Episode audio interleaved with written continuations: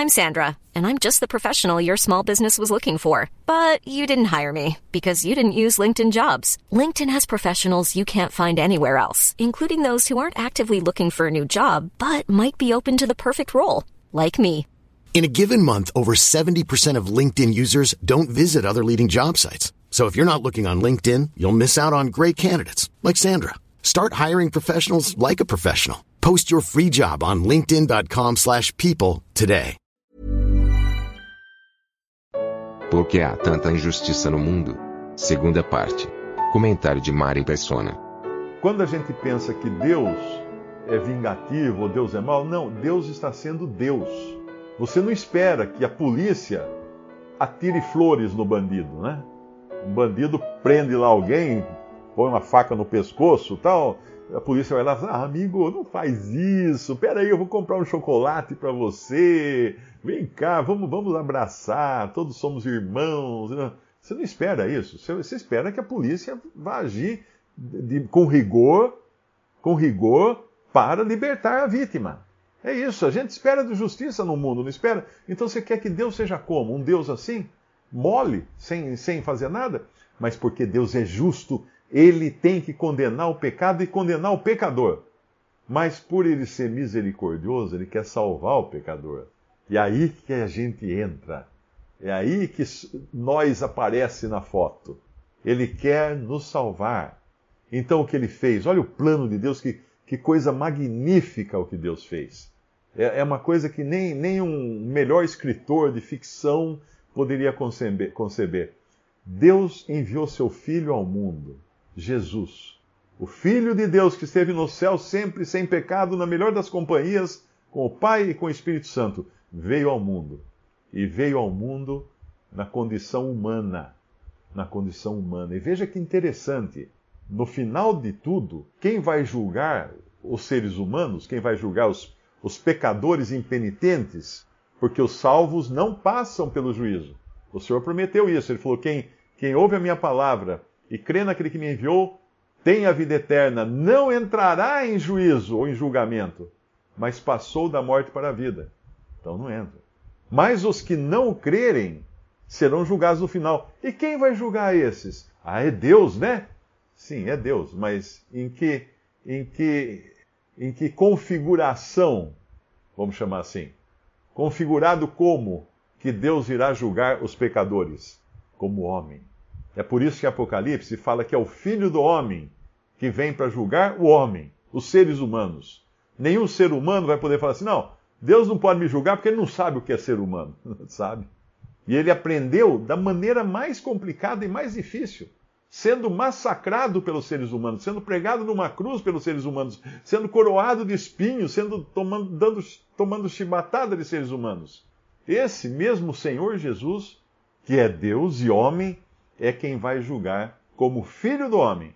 Vai se sentar no grande trono branco para julgar todos os que vão ser condenados eternamente ao lago de fogo. Mas e os que não vão ser condenados? Porque o julgamento, o juízo final, que a Bíblia fala do juízo final, é para os perdidos. Não tem juízo final para os salvos, porque eles já escaparam no momento em que creram em Cristo. A salvação, aprenda bem isso, anote na testa, a salvação é em vida. É em vida. Depois que morreu, acabou. Teve a chance aqui. Teve a chance. Não adianta se acender vela. Por que você vai acender vela? Não adianta acender vela. Se a pessoa creu em Cristo, está salva já aqui, aqui em vida. Se morreu na incredulidade, nós não sabemos quem é que morre na incredulidade, nós temos apenas algumas evidências, mas ninguém pode dizer que uma pessoa que foi assassino a vida inteira, não teve ali no último segundo de consciência um, um, arrependimento e creu em Jesus como seu Salvador e foi salvo, como ladrão na cruz. Aí você vai falar assim, que você aprendeu no catolicismo, né? Fez o catecismo, fala assim, ah, Mário, mas aquele era o bom ladrão, né? Então ele era o bom ladrão, não era o ladrão mau que estava do lado dele, era o bom ladrão. Você, você já foi assaltado por um bom ladrão? Hã? Você já foi já, já levou um tiro de um bom assassino? Não tem bom ladrão. É bobagem isso. Tem, uma, vez, uma vez eu ouvi um, uma pregação, inclusive, de um, de um pregador batista. O cara passou tanto pano no ladrão para dizer que ele era um bom ladrão. Olha, ele contou a história, ele contou, ele falou o nome do ladrão, não lembro agora, seu nome era Dimas, talvez, não lembro agora. Ele falou o nome do ladrão, eu não sei, não imagino onde ele foi achar o nome do ladrão que estava na cruz. Mas ele falou o nome do ladrão e ele contou que aquele ladrão não era um cara mau. Ele estava na cruz ali, mas ele era um cara bom. Porque quando José e Maria fugiram para o Egito, quem você acha que ajudou eles na viagem da fuga para o Egito? o bom ladrão. Ele que ajudou José e Maria, ele fazia serviço assim também, sabe, de, de Uber na época lá, levou até o Egito coiote, é, coiote que chama hoje, né? Os que levam a atravessar a fronteira, né? Esse era o bom. Então ele explicou toda a vida do ladrão para chegar à conclusão que ele foi salvo porque era bom. Que ele não era um pecador assim, tão um pecador, né? Não era, ele não era totalmente uh, perdido. Ele era perdido, só um pedacinho perdido, não muito perdido. Vai falar, o cara, o, o cara tá, tá meio morto, só não tá morto, né? Não, ele estava totalmente perdido. Então a misericórdia de Deus é que nos salva quando nós tão somente cremos em Jesus Cristo como Salvador. Por quê? Porque Deus agiu com rigor contra o pecado e contra o pecador. Como que ele agiu com, com rigor? Não na minha pessoa. Se ele agisse com rigor na minha pessoa, eu estava lascado, estava perdido para sempre, não ia ter escapatória. Mas ele pegou toda a ira dele, devida aos meus pecados, todo o juízo que eu merecia, toda a pena, a pena de todas as injustiças que eu já cometi e vou cometer ainda. Ele pegou esse juízo e lançou sobre o seu filho na cruz. E ali na cruz, Cristo carregou os meus pecados e foi castigado por meus pecados, para que eu não seja castigado. Porque se eu for castigado, eu estou perdido, não tem salvação para mim. E isso vale para qualquer pecador. Então, Deus, para ser justo, ele tem que agir com rigor contra o pecado. E para ser misericordioso, ele precisou sair perdendo nessa, porque ele entregou o que ele tinha de mais precioso para salvar quem? Pessoas boas? O bom ladrão? claro que ele salvou aquele ladrão, mas não era bom. Para salvar pecadores, inimigos de Deus. Inimigos de Deus. Isso que, esses, esses que Cristo veio salvar. Agora, os sofrimentos vem para boas pessoas e para pessoas ruins, vem para justos e injustos. Todos sofrem. Como eu falei, eu posso reclamar, por que aconteceu essa doença comigo? Por que, que eu não digo, então, do outro que está doente, fala assim, por que, que o senhor não, não deu aquela doença dele para mim? Você poderia dizer isso também. Mas das duas, das duas coisas, você não terá a resposta aqui. Você não saberá a resposta. Porque essa resposta compete a Deus. É só Ele. O que nós temos que fazer? Aceitar que no fim vai dar tudo certo, mas ainda não chegou o fim para nós. Porque o fim para nós é o nosso encontro com Cristo. Quando toda lágrima será enxugada, quando todas as incertezas serão resolvidas, quando todos os, os anseios dessa vida, as angústias que muitas pessoas passam, Pessoas que você às vezes olha e fala, nossa, você não está sofrendo nada, né? Tá boa vidão que tem essa pessoa, e você não enxerga dentro da mente dessa pessoa. O, terrível temporal que está acontecendo na mente daquela. Você já pegou um dia, você está fechado em casa e não está sentindo nada, está tudo maravilhoso, você abre a janela, fala assim, nossa, que, que temporal que está caindo na rua, as pessoas correndo, pulando enxurrada, todo mundo tomando chuva de pedra. Você não estava vendo. E nós não vemos o que acontece, mas Deus conhece cada um. Ele sabe o que acontece, o que aflige, principalmente cada um dos que são seus, cada um dos seus filhos. Ele quer, claro, amenizar o sofrimento de cada um, mas muito mais que isso, ele quer dar a cada um uma razão para aprender dele. Veja uma passagem que é interessante também, deixa eu ver se eu tenho aqui. É... É, eu tinha lido essa de Filipenses, né? Que o, senhor, o, o, apóstolo Paulo fala que tudo que aconteceu a ele, e o que aconteceu a ele não foi que levaram de passear na Disneylândia, não. Foi prisão, foi apedrejamento, foi açoite, foi sofrimentos mil, não é? Mas ele fala que tudo isso contribuiu para o progresso do evangelho, porque ele tinha em vista a obra, a obra na qual ele está envolvido. Quantas vezes nós perdemos o foco da obra na qual nós estamos envolvidos e, e, e pus, colocamos o foco em nós mesmos. Nós que nós somos o centro, nós somos o umbigo do mundo. O centro do universo sou eu.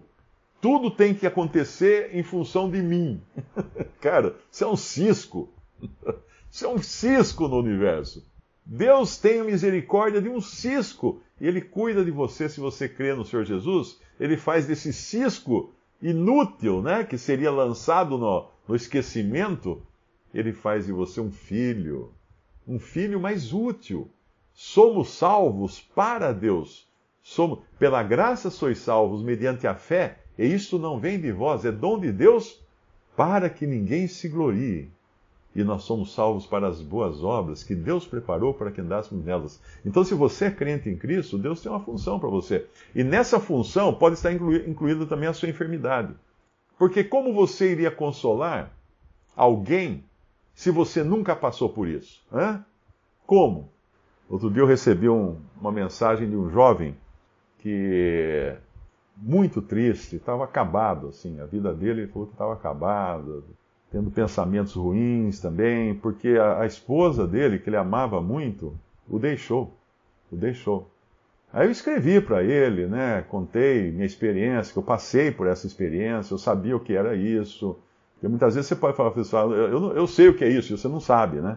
Então eu passei, contei para ele minha experiência. Depois eu contei, passei também a, o e-mail dele, também minha resposta, eu passei para minha filha. Minha filha, minha filha citou aquele versículo que Paulo fala, eu acho que é em Coríntios, uh, quer ver? Capítulo, capítulo, capítulo 1, 2 Coríntios, 2 Coríntios, capítulo 1, versículo 3, diz assim: Bendito seja o Deus e Pai de nosso Senhor Jesus Cristo, o Pai das misericórdias e o Deus de toda consolação que nos consola em toda a nossa tribulação, em toda a nossa tribulação, para que também possamos consolar os que estiverem em alguma tribulação. Olha que coisa linda. Com, com que consolação?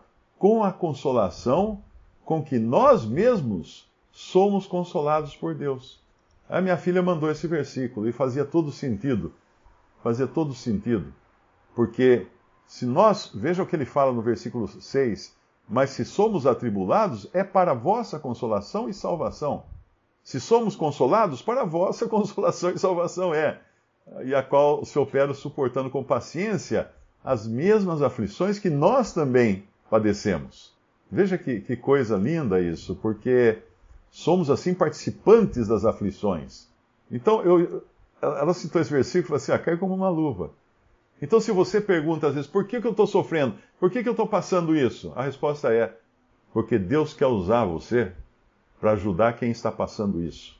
E você não saberia o que é passar por isso sem ter tido uma experiência de primeira mão. Percebe? Então, esqueça culpar Deus, esqueça fazer ficar ranzinza aí, contra Deus, é, Deus não gosta de mim, ele deixou acontecer isso comigo e etc e tal. Meu, você vai na escola, não tem todo mês uma prova, não tem teste. Por que, que você acha que tem prova na escola? Porque para você passar e crescer na escola. E por que, que você acha que tem provas na vida? Para, para o, mesmo, o mesmo efeito. Porque nós não conheceríamos a graça de Deus, as misericórdias de Deus, todas, todo o cuidado de Deus, nós não conheceríamos se não vivêssemos aqui na terra. Porque se Deus nos salvar e já zup, para o céu, no primeiro, no primeiro vagão que vai para o céu, já nos colocar lá, né? tem muita coisa que a gente vai perder, porque nós não conhecemos o que é sermos cuidados por Deus em terreno hostil. Agora, teve uns que também ficaram meio que na mão, né? Nesse sentido, estou falando, falando agora como homem. Vamos ver lá em, em Hebreus, em Hebreus capítulo 11, Hebreus capítulo 11 é o capítulo da fé. E a fé, o capítulo 11, ele começa dizendo que a fé é o firme fundamento das coisas que se esperam e a prova das coisas que se não veem. Então, nós esperamos e nós não vemos. Esse é, o, esse é o andar de fé. Se você vê e não espera, você não é uma pessoa que vive por fé. Mas depois ele falar aqui do, dos que são chamados heróis da fé, não é? Que, que esperaram em Deus em todas as circunstâncias, ele vai chegar a uns aqui que não tem nome. Ele, ele vai citando nomes, né, um atrás do outro tal. Depois ele chega a alguns que não são nomeados, exceto, ele falou aqui de Gideão, Baraque, Sansão, Jefté, Davi, Samuel, dos profetas. Aí no versículo 33 ele fala: Os quais pela fé venceram reinos, praticaram a justiça, alcançaram promessas, fecharam as bocas dos leões. Bom, até aqui dá para identificar alguma coisa nesses nomes que ele citou. Santão, Sansão, por exemplo, que matou um leão. Uh, tem esses, esses que. Davi, né, que foi muito valente contra Golias. Mas aí o versículo 34: apagaram a força do fogo, escaparam do fio da espada, da fraqueza tiraram forças, na batalha se esforçaram, puseram em, em fuga os exércitos de, dos estranhos as mulheres receberam pela ressurreição os seus mortos. E aí vem agora a parte amarga dessa história. Uns foram torturados, não sofrendo o seu livramento, para alcançarem uma melhor ressurreição. Às vezes você vê aí relatos. Eu, eu conheci uma vez um, um rapaz, eu estava visitando Alto Paraíso de Goiás, onde eu, onde eu morei durante três anos, e aí eu viajei a trabalho a Brasília e tinha um final de semana no, no período eu aproveitei, pegou um ônibus, fui até Alto Paraíso de Goiás para rever as pessoas que eu não via né, há algum tempo. E numa dessas eu conheci um rapaz lá, que não era da época que eu morei lá, mas ele dizia que ele, ele tinha estado na, ali na, na região do Araguaia quando aconteceu a guerrilha do Araguaia e as Forças Armadas foram até lá para reprimir a guerrilha. E foi uma batalha, foi guerra mesmo, foi guerra cruel, né? com gente morta, gente presa, gente torturada. E ele me mostrou a perna dele, assim, abaixou um lado da calça, assim, para mostrar. Ele era todo queimado nas nádegas e numa perna, todo queimado, cheio de cicatrizes. E aí ele contou que ele foi torturado. Diz ele que ele não tinha nada a ver com os terroristas, ele estava só lá vendendo carnê de, de prêmios, coisa assim. E pegaram ele e acharam que ele era parecido com algum terrorista. Mas ele ficou meio bobo, ele conversava comigo, assim você percebia que tinha algum parafuso que ficou solto, porque ele sofreu muito nas mãos dos torturadores. Nós, eu não imagino que é ser, ser torturado. Eu não imagino. Mas pensa que muitos daqueles guerrilheiros que foram torturados, e foram torturados mesmo.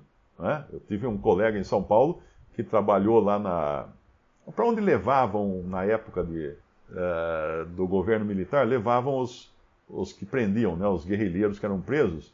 E ele disse que lá ele escutava, ele não, não, participava, mas ele escutava os gritos, os caras que eram terríveis, os gritos, eram horríveis. Então, uh, pensa assim: esses caras se propõem a arriscar a vida, a serem torturados horrivelmente por uma causa que é uma causa perdida. Por que perdida? Porque todas as causas humanas para a melhoria desse mundo, ou para troca de governo, ou para mudança de, de sistema, de ideologia, são todas causas perdidas. Porque no fim virá o, o verdadeiro rei daqui que vai então dominar, que é Cristo. E qualquer causa antes disso, bah, não vale nada. Não vale nada. Então, uh, eu estava lendo aqui a passagem de Hebreus 11, né? Versículo 37, foram apedrejados, cerrados, tentados, mortos ao fio da espada, andaram vestidos de peles de ovelhas e de cabras, desamparados, aflitos, maltratados, dos quais o mundo não era digno. Olha que título! Já pensou você ganhar um título assim? Todo mundo queria receber um título de, de rei, barão, né, de, de lord, de, de qualquer coisa, títulos honoríficos. Pensa num título dos quais o mundo não era digno. Esse é o melhor título que existe. Errantes pelos desertos e montes, pelas covas e cavernas da terra, e todos esses, tendo tido testemunho pela fé, não alcançaram a promessa, provendo Deus alguma coisa melhor a nosso respeito, para que eles, sem nós, não fossem aperfeiçoados. Então pensa que eles tinham, sim, uma, uma fé e uma, e uma uma ideologia, vamos chamar assim, né? Eu falei de terrorista aqui. Eles tinham uma ideologia que valia a pena. Valia a pena. Mas a obra de Deus ainda não tinha sido completada. Para que eles alcançassem o cumprimento da promessa, uh, eles teriam que, que ver o Messias e desfrutar das bênçãos que, que foram prometidas a eles. Mas não chegaram a isso, não é? Porque ainda faltava esse período da igreja, da, da vinda de Cristo e da formação da igreja, para fechar, vamos dizer assim, com chave de ouro, o plano de Deus para toda a humanidade. Para toda a humanidade. Então, sinta-se grato de viver no tempo em que você está vivendo. E se vierem tribulações, pensa primeiro assim, porque o Senhor permitiu, eu não entendo. Eu não vou entender aqui. Eu sou a criança vendo o pai desmontar o computador e eu não faço ideia do que são aqueles fiozinhos que ele está ligando lá. Eu não entendo. Eu aceito, simplesmente. Eu falei, meu pai entende. Oh, meu pai sabe mexer com o computador, ele sabe ligar os fiozinhos. E penso o seguinte também: aproveite, aproveite. Eu dava esse conselho para meus alunos na faculdade, quando algum vinha reclamar do emprego. Oh, professor, puxa droga de emprego que eu tô, aquela empresa não foi. Eu falei, cara, aproveite. Porque amanhã, quando você estiver trabalhando, sendo dono de empresa, alguma coisa, você vai lembrar de tudo que você passou. E se você aproveitou, você vai tirar lições preciosas para você aplicar na sua nova função. Então aproveite, porque aquela pior dor que você passou pode ser um instrumento para ajudar a curar a dor de outro que está passando pela mesma situação que você.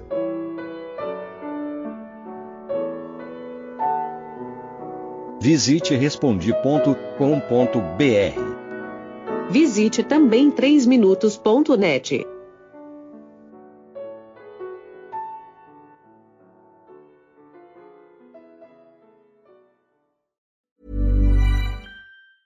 Planning for your next trip? Elevate your travel style with Quince. Quince has all the jet setting essentials you'll want for your next getaway, like European linen, premium luggage options, buttery soft Italian leather bags, and so much more. And is all priced at 50 to 80% less than similar brands. Plus, Quince only works with factories that use safe and ethical manufacturing practices. Pack your bags with high-quality essentials you'll be wearing for vacations to come with Quince. Go to quince.com/pack for free shipping and 365-day returns.